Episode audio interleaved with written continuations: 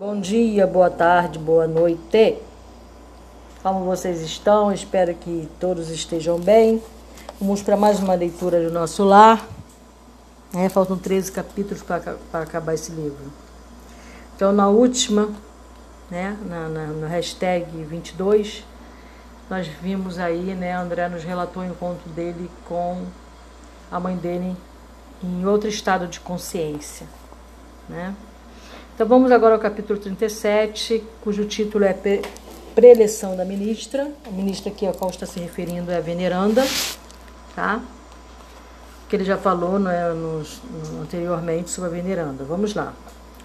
No curso de trabalhos do dia imediato, grande era o meu interesse pela conferência da ministra Veneranda. Ciente de que necessitaria permissão, entendi-me com Tobias a respeito. Essas aulas, disse ele, são ouvidas somente pelos espíritos sinceramente interessados. Os instrutores aqui não podem perder tempo. Fica você, desse modo, autorizado a comparecer com os ouvintes que se contam por centenas, entre servidores e abrigados do Ministério da Regeneração e do Auxílio. Num gesto afetuoso de estímulo, rematou: Desejo-lhe excelente proveito. É, então vamos ver se a gente vai chegar a ver a preleção, né? Nesse capítulo. Transcorreu um novo dia em serviço ativo. O contato de minha mãe, suas belas observações relativas à prática do bem, enchiam-me o espírito de sublime conforto.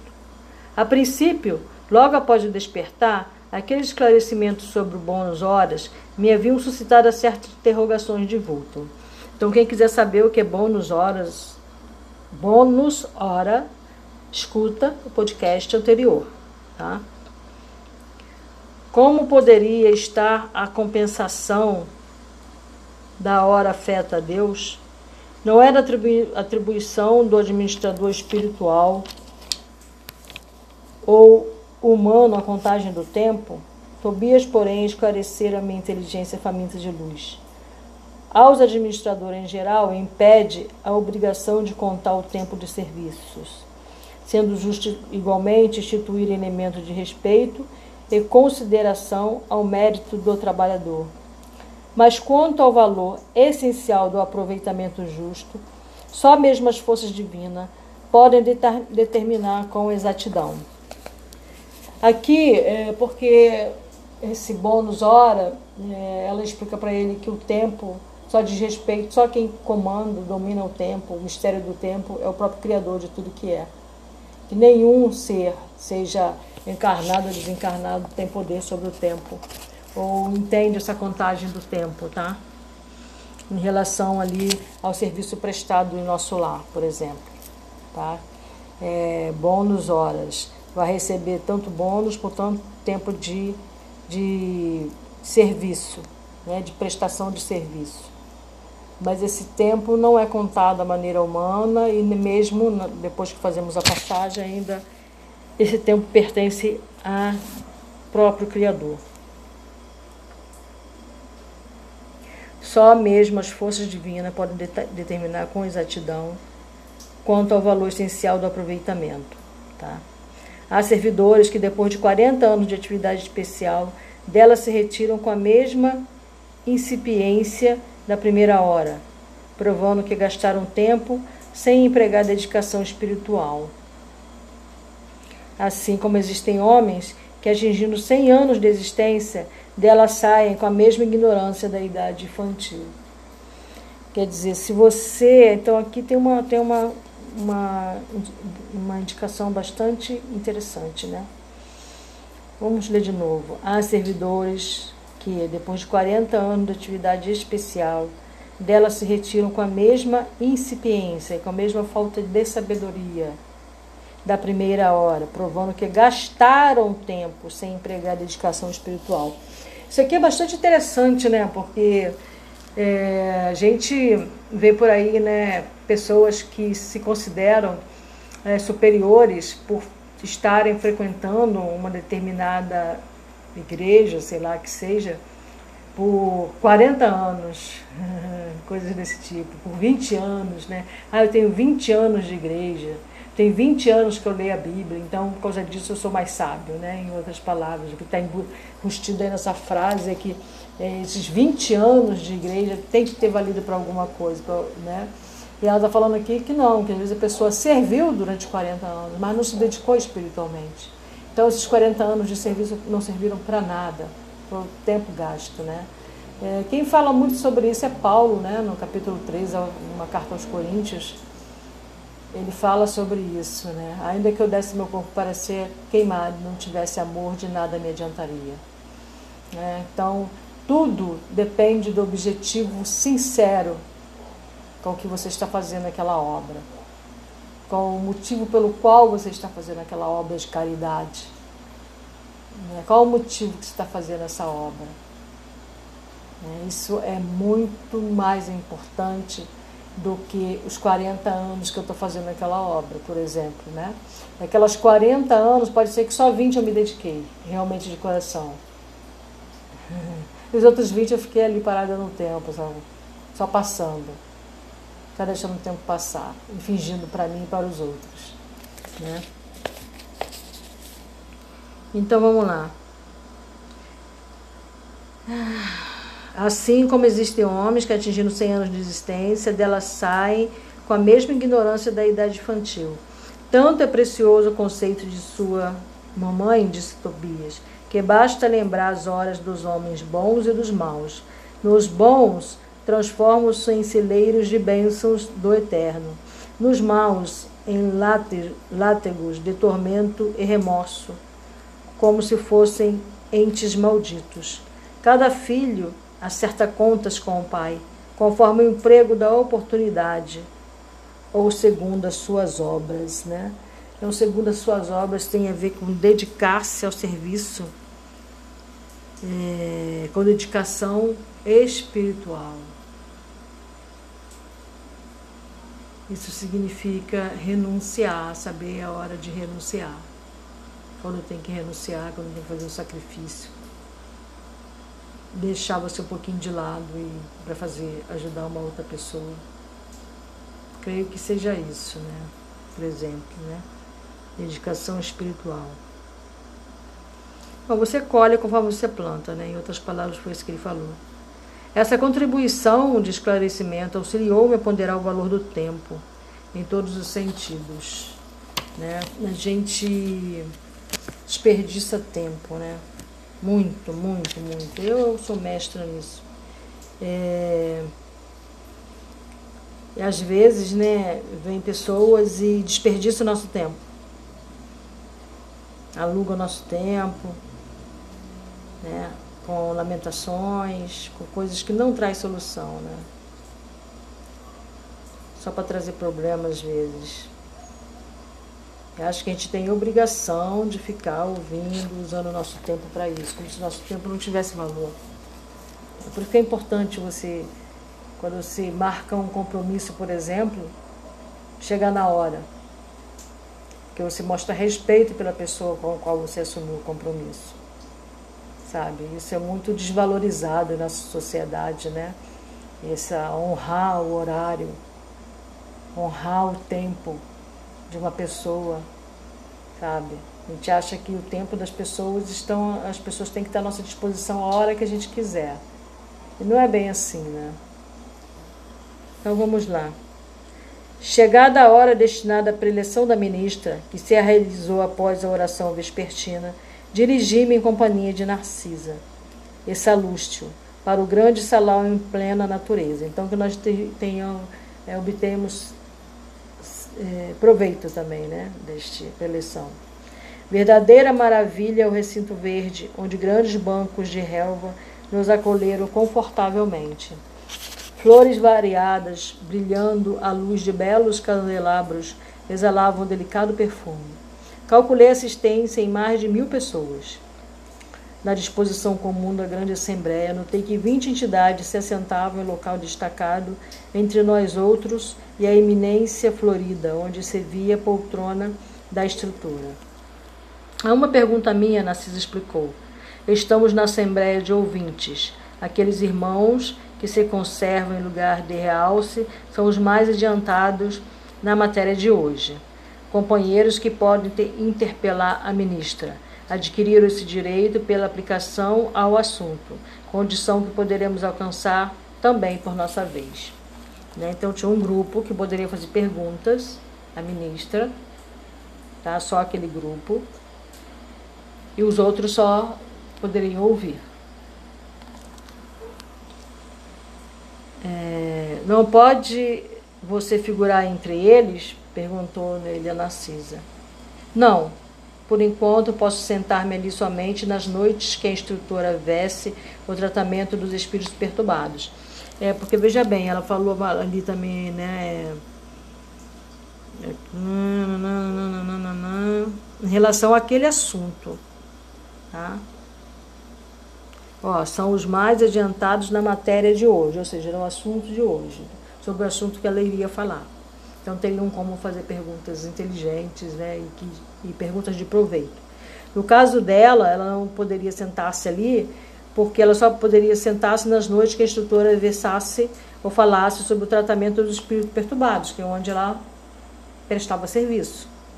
Há, porém, irmãos que ali permanecem no trato de várias teses, conforme a cultura já adquirida.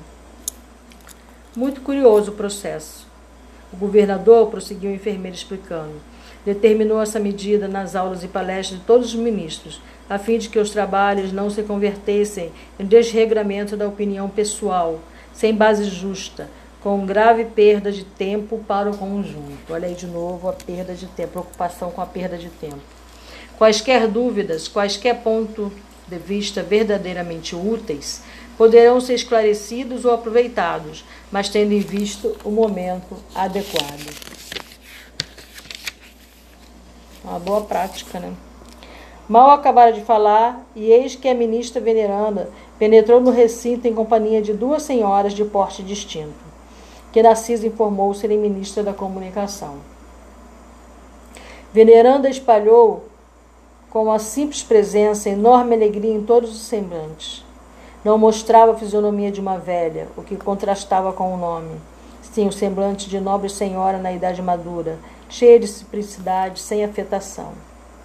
Depois de palestrar ligeiramente com os vinte companheiros, como a informasse das necessidades dominantes na Assembleia em geral, com relação ao tema da noite, começou por dizer: Como sempre, não posso aproveitar a nossa reunião para discursos de longa tiragem verbal, mas aqui estou para conversar com vocês, relacionando algumas observações sobre o pensamento.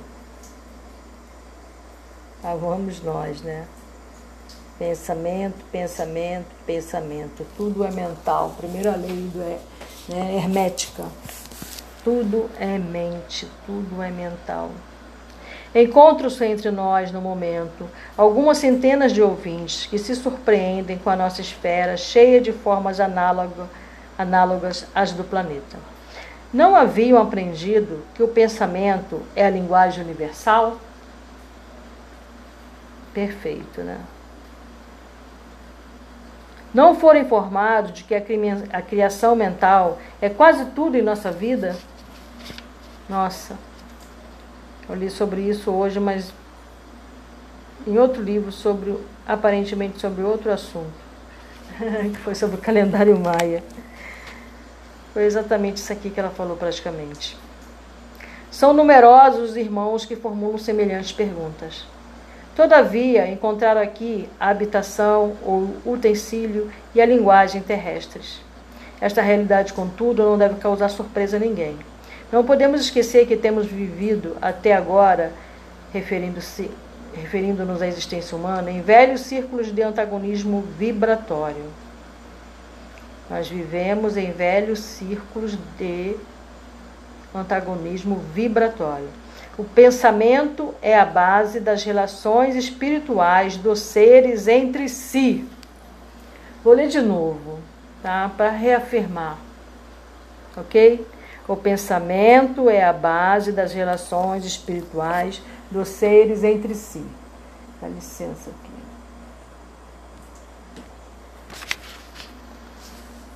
Mas não olvidemos que somos milhões de almas dentro do universo, algo insubmissas ainda às leis universais. Não somos, por enquanto, comparáveis aos irmãos mais velhos e mais sábios, próximos do divino, mas milhões de entidades a viverem nos caprichosos mundos inferiores do nosso eu. Os grandes instrutores da humanidade carnal ensinam princípios divinos, expõem verdades eternas e profundas nos círculos do, glo do globo. Em geral, porém, nas atividades terrenas, recebemos notícias dessas leis sem nos submetermos a elas e tomamos conhecimento dessas verdades sem lhes consagrarmos nossas vidas. Então, isso aqui é trabalhar a favor do espírito, né? Consagrarmos nossas vidas. Será crível que somente por admitir o poder do pensamento ficasse o homem liberto de toda condição inferior? Ah, se fosse isso, né? E conhecimento, é, saber, ter informação sobre isso, sobre aquilo, fizéssemos de nós seres mais sábios, né? Nossa Senhora. Será crível que somente por admitir o poder do pensamento, né? Mas, ah, não, eu sei que tem poder do pensamento. Pum, varinha mágica, meu pensamento está perfeito. Uma existência secular na carne terrestre representa períodos demasiadamente curtos para aspirarmos à posição de cooperadores essencialmente divinos. Informamos-nos a respeito da força mental no aprendizado humano, mas esquecemos que toda a nossa energia nesse particular tem sido empregada por nós em milênio sucessivo nas criações mentais destrutivas ou prejudiciais a nós mesmos, né? Então isso é um conhecimento que temos, que trazemos com nós, com, com nós, né? conosco, mas acho que existe com nós, conosco, né? E mas aí e, nós empregamos esse conhecimento, né? Nas criações mentais destrutivas e prejudiciais a nós mesmos. Hoje eu li, né? É, no livro, no meu diário pessoal, diário de uma observadora, eu li lá sobre o umbral, né? E está fazendo bastante essa relação aí desses pensamentos destrutivos.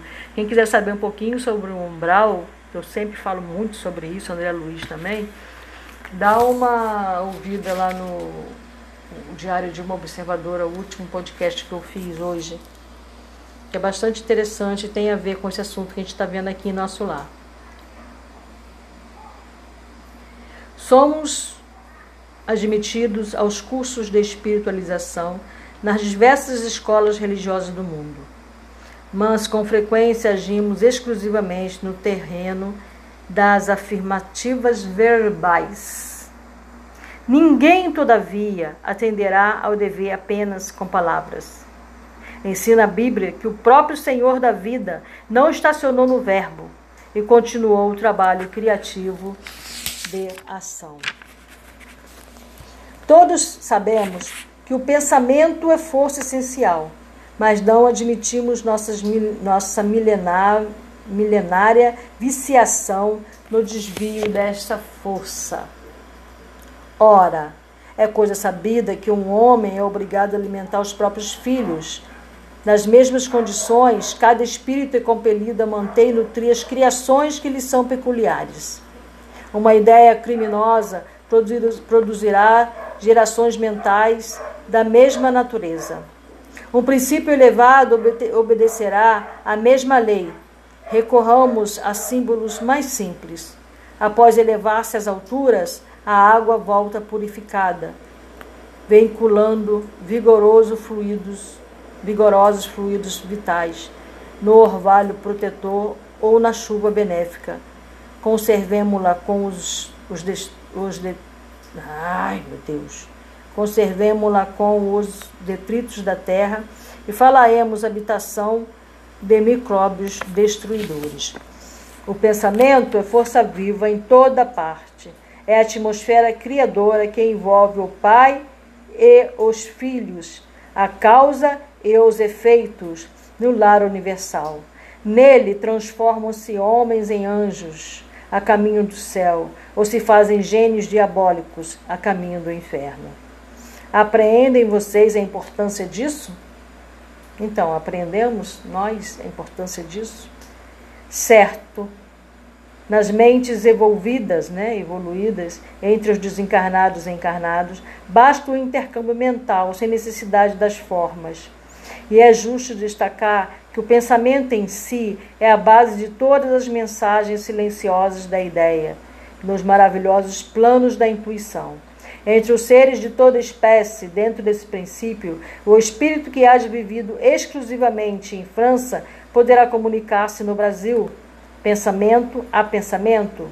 Prescindimos de forma verbalista especial, que nesse caso será sempre a do receptor. Mas isso também exige a afinidade pura. Ah, Chama-se telepatia, né? É impressionante como as coisas se,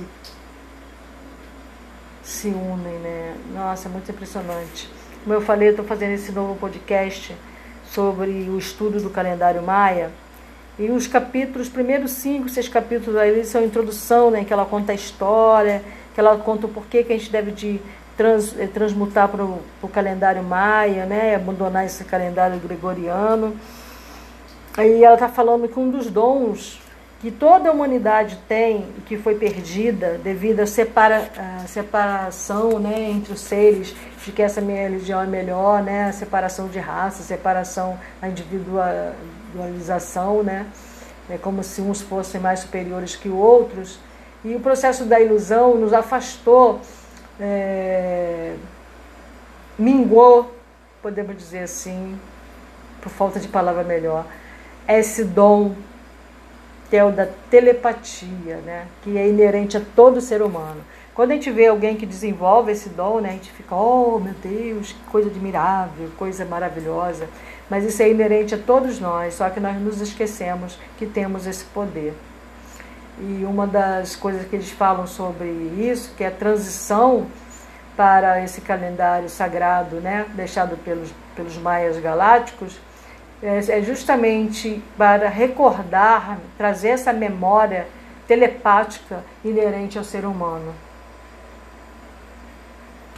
E agora eu estou lendo isso aqui, né? O livro do,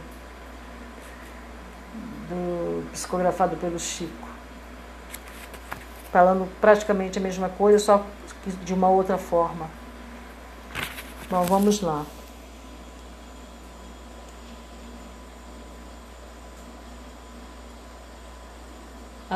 Afinamo-nos uns com os outros em núcleos insulados e somos compelidos a prosseguir nas construções transitórias da Terra a fim de regressar aos círculos planetários com maior bagagem evolutiva. Nosso lar, né, que é o título do local onde ela está fazendo a palestra, portanto, como cidade espiritual de transição, é uma bênção a nós concedida por acréscimo de misericórdia para que alguns poucos se preparem à ascensão e para que a maioria volte à terra em serviços redentores. Compreendamos a grandiosidade das leis do pensamento e submetamo-nos a elas desde hoje. É importante lembrar que não tem só o nosso lar, tá? Existem outros lares também, uns bem mais dentro do umbral, né? E outros mais para cima, outros mais para baixo, como o lar do Fabiano, a gente vai ver aí tem o do. Ai, esqueci o nome dele, né? Tem outros lares, hospitais, tudo dentro do umbral para cuidar, né? De nós. Nós não estamos sós, como diz a música, né? Compreendamos a grandiosidade das leis do pensamento e submetamos-nos a elas desde hoje, desde agora, não é para amanhã não. Depois de longa pausa, a ministra sorriu para o auditório e perguntou: Quem deseja aproveitar? É, logo após, suave música encheu o recinto de cariciosas melodias. Veneranda conversou ainda por muito tempo, revelando amor e compreensão, delicadeza e sabedoria. Sem qualquer solenidade nos gestos, para evidenciar o término da conversação, findou a palestra com uma pergunta graciosa. Quando vi os, os companheiros levantarem-se para as despedidas ao som da música habitual, indaguei a Narcisa surpreendido. Que é isso? Acabou a reunião? A enfermeira bondosa esclareceu sorridente. A ministra veneranda é sempre assim. Finaliza a conversação em meio de nosso maior interesse. Ela costuma afirmar que as preleções evangélicas começaram com Jesus, mas ninguém pode saber quando e como terminarão. louvado seja Deus, para sempre seja louvado. É uma maneira de nós vermos se um livro vale a pena a leitura, principalmente no campo espiritual, é se ele diz a mesma coisa. é, porque os livros espirituais, ele, porque a verdade é uma só, não tem a verdade aqui, a verdade ali, a verdade acolá, né? A verdade é uma só. Então, não tem como você ler um livro espiritual, psicografado ou não, né, mas dito de cunho espiritual, por exemplo, e que você não vai encontrar se você começar a conseguir fazer essa relação entre um livro e outro, entre, entre um estudo e outro, você vai ver que fala da mesma coisa. Principalmente o poder do pensamento. Só que em outra linguagem, né? Porque tem pessoas que vão entender, né? Numa linguagem, um modo de falar, outras pessoas vão entender em outro modo de falar. Vão usar termos diferentes, né? Se, se são os hinduístas que estão falando, eles vão falar nos termos dele. Se são os espíritos que estão falando, vai ser falado no, no termo dele. Se é um católico que está falando, ele vai falar no termo dele. Se é um protestante, ele vai falar no termo dele porque ele está falando para protestante, ele está falando para católico, ele está falando para hinduísta, ele está falando para budista, ele está falando para zen, ele está falando para quem não tem fé nenhuma também, entendeu? Mas a verdade vai estar ali. E é uma só. Só que vista por vários ângulos. Só isso que muda. Então, essa é uma maneira de nós investigarmos se o que nós estamos lendo vale a pena ser lido. Quando eu comparar essa leitura que eu estou fazendo por alguma observação feita na Bíblia, se eu começar a perceber essa relação, ou com. Né, aí você tem que ter um parâmetro. Tem, tem a ver com as palavras de Jesus. Se você pegar Hermes Trismegisto, né, você vai encontrar ali o Sermão da Montanha embutido, entendeu? Então não tem como ser coisas diferentes, né? Todo mundo que falar sobre o poder do pensamento vai falar algo parecido com isso aqui. Se falar muito diferente, você não consiga fazer uma relação, é mentiroso. Está querendo criar uma ilusão. Assim é o parâmetro que eu uso para saber se uma coisa é verdade ou não. E se vale a pena eu prosseguir a leitura daquilo. E perceber que eu estou lendo praticamente a mesma coisa sob um outro ponto de vista, para mim é maravilhoso, porque aí me dá uma nova visão. E às vezes o que eu não entendi lá, quando eu leio aqui, eu penso, ah, entendi aquilo lá. Entendeu? É por isso que é importante a gente estudar, ler para mim eu acho bastante importante e essencial para o meu crescimento pessoal. Eu vou continuar aqui, porque como deu pequenininho, eu vou continuar. É, esses capítulos desse livro eles são bem pequenininhos, né? Por isso que às vezes eu leio dois, três. Bom, esse outro aqui já é maior, o capítulo 38, é um pouco maior. Eu vou ler então. Aqui fala sobre o caso Tobias.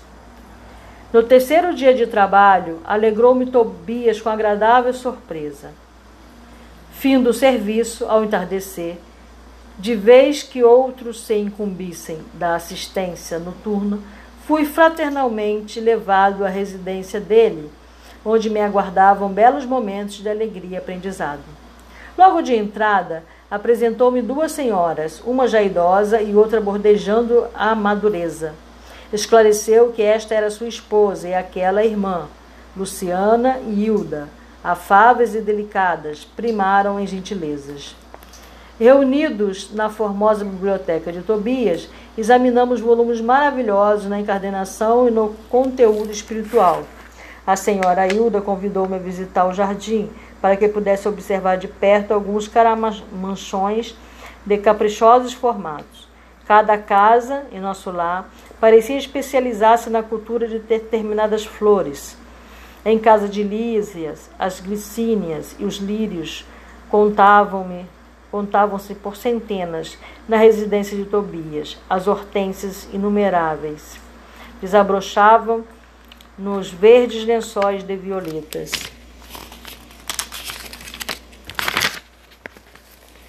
Belos caramanchões de árvores delicadas, recordando o bambu ainda novo, apresentavam no alto uma trepadeira interessante, cuja especialidade é unir frondes diversas, à guisa de enormes laços floridos, na verde cabeleira das árvores, formando o gracioso teto.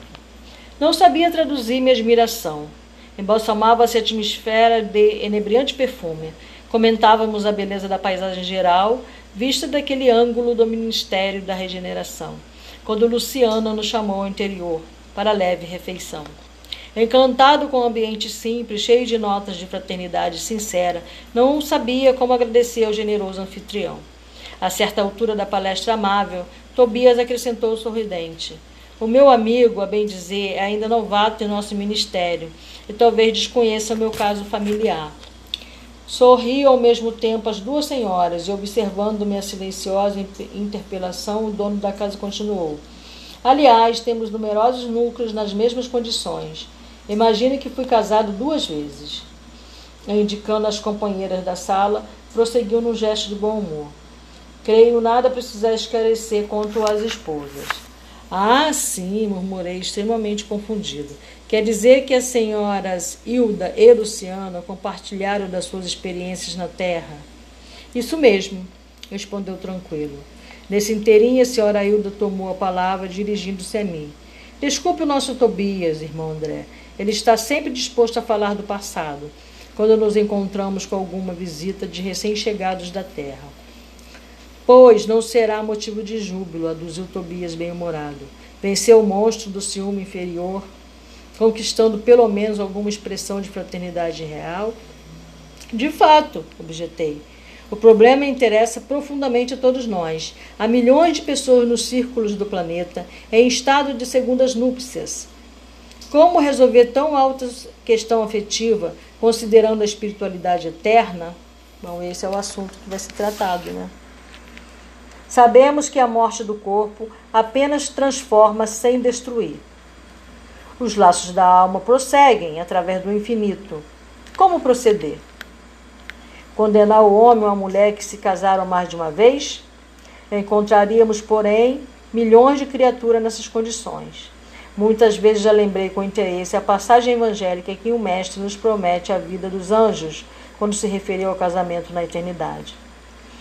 Forçoso é reconhecer, todavia, com toda a nossa veneração ao Senhor, que ainda não nos achamos na esfera dos anjos, e sim dos homens desencarnados. Mas, como solucionar aqui semelhante situação? Perguntei. Muito simplesmente, falou Tobias, né? reconhecemos que entre o irracional e o homem há enorme série gradativa de posições. Assim também entre nós outros, o caminho até o anjo representa imensa distância a percorrer.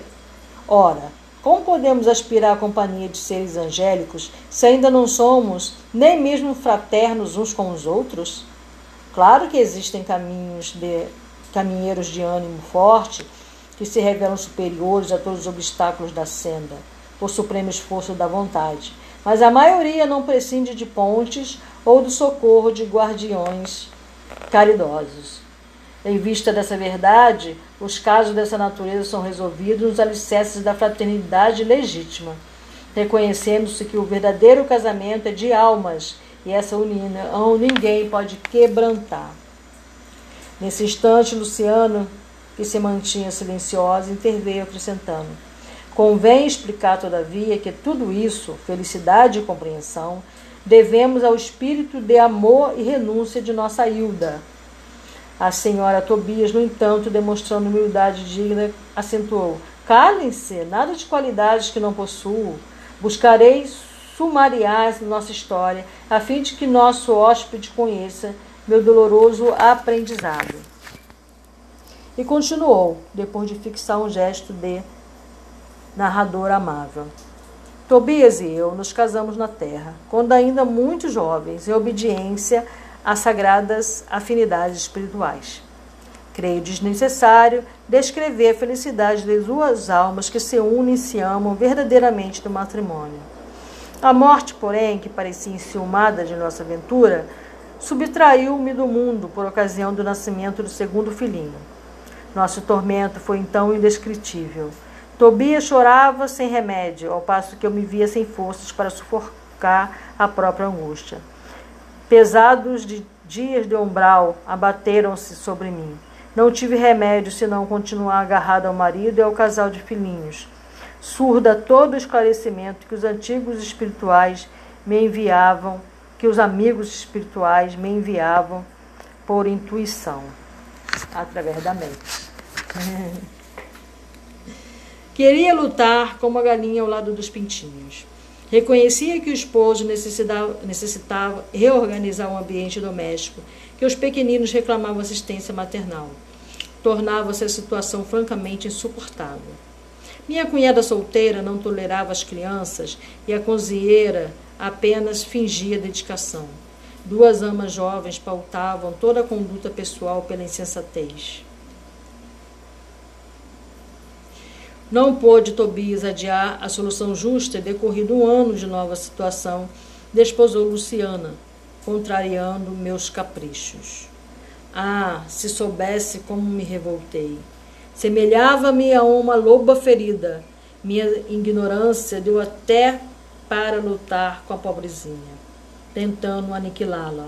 Foi aí que Jesus me concedeu a visita providencial da minha avó materna desencarnada. Havia muitos anos. Chegou ela como quem nada desejava. Enchendo-me de surpresa, sentou-se ao meu lado. Pôs-me em seguida, pôs-me em seguida ao colo, como noutro tempo, e perguntou-me lacrimosa: Que é isso, minha neta? Que papel é o seu na vida? Você é leoa ou alma consciente de Deus? Pois nossa irmã Luciana serve de mãe a seus filhos, funciona como criada de sua casa, é jardineira do seu jardim suporta a bilis do seu marido e não pode assumir o lugar provisório de companheira de lutas ao lado dele? É assim que o seu coração agradece os benefícios divinos e remunera aqueles que o servem? Quer você uma escrava e despreza uma irmã? Hilda, Hilda, onde está a religião do crucificado que você aprendeu? Oh, minha pobre neta, minha pobre. Abracei-me então em lágrimas com a velhinha santa e abandonei o antigo ambiente doméstico, vindo em companhia dela para os serviços de nosso lar. Desde essa época tive em Luciana mais uma filha. Trabalhei então intensamente, consagrei meu estudo sério ao melhoramento moral de mim mesma, busquei ajudar a todos, sem distinção, em nosso antigo lar terrestre. Constituiu Tobias uma família nova que passou a me pertencer, igualmente, pelos sagrados laços espirituais. Mais tarde, voltou ele, reunindo-se a mim, acompanhado de Luciana, que veio também ter conosco para nossa completa alegria. Aí tem, meu amigo, a nossa história. Luciana, contudo, tomou a palavra e observou. Não disse ela, porém, quanto se tem sacrificado, ensinando-me com exemplos. Que dizes, filha?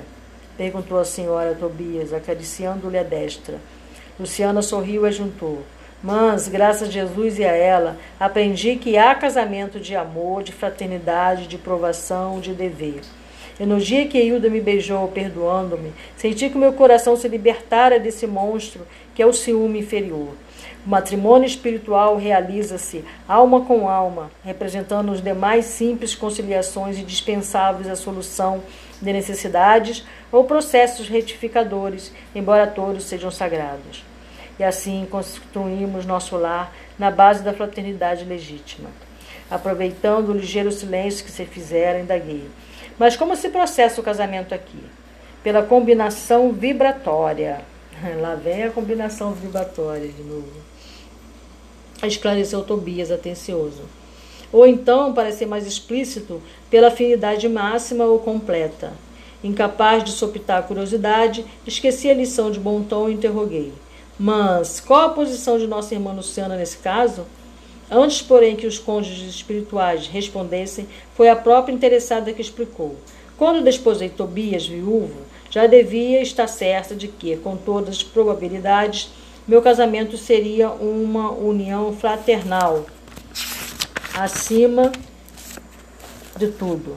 Foi o que me causou, foi o que me custou a compreender. Aliás, é lógico, se os consortes padecem inquietação, desentendimento, tristeza, estão unidos fisicamente, mas não integrados no matrimônio espiritual.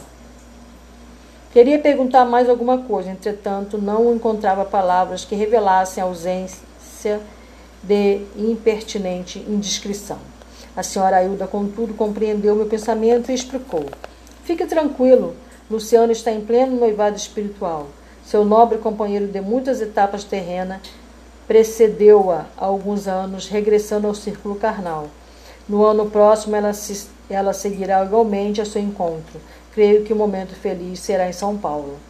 Sorrimos todos alegremente. Nesse instante, Tobias foi chamado à pressa para atender a um caso grave nas câmaras de retificação. Era preciso, desse modo, encerrar a palestra.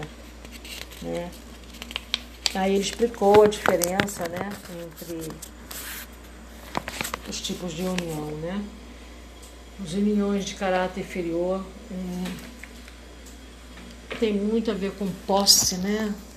Infelizmente, é o que mais é o, o tipo de casamento que a gente mais assiste, né? que é o da posse, o do meu, né? Ele é meu, ninguém tá, acho que eu vi primeiro. Não que, que é, a pessoa ter relacionamento esses conjugais é, tem a ver, não é disso que se trata. Se trata de amar.